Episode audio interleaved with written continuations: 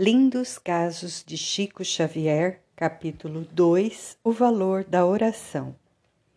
A madrinha do Chico, por vezes, passava tempos entregue à obsessão. Assim é que nessas fases a exasperação dela era mais forte. Em algumas ocasiões, condenava o menino a vários dias de fome.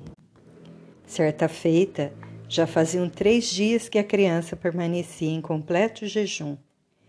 À tarde, na hora da prece, encontrou a mãezinha desencarnada que lhe perguntou o motivo da tristeza com o qual se apresentava.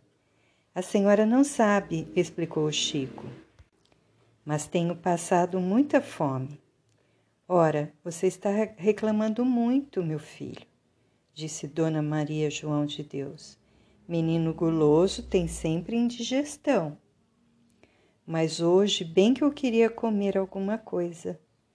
A mãezinha abraçou e recomendou: Continue na oração e espere um pouco.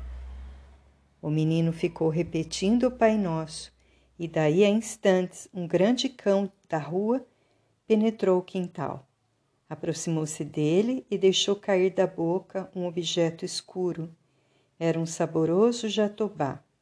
Chico recolheu alegre, o pesado fruto, ao mesmo tempo que reviu a mãezinha ao seu lado, acrescentando: Misture o jatobá com água e você terá um bom alimento.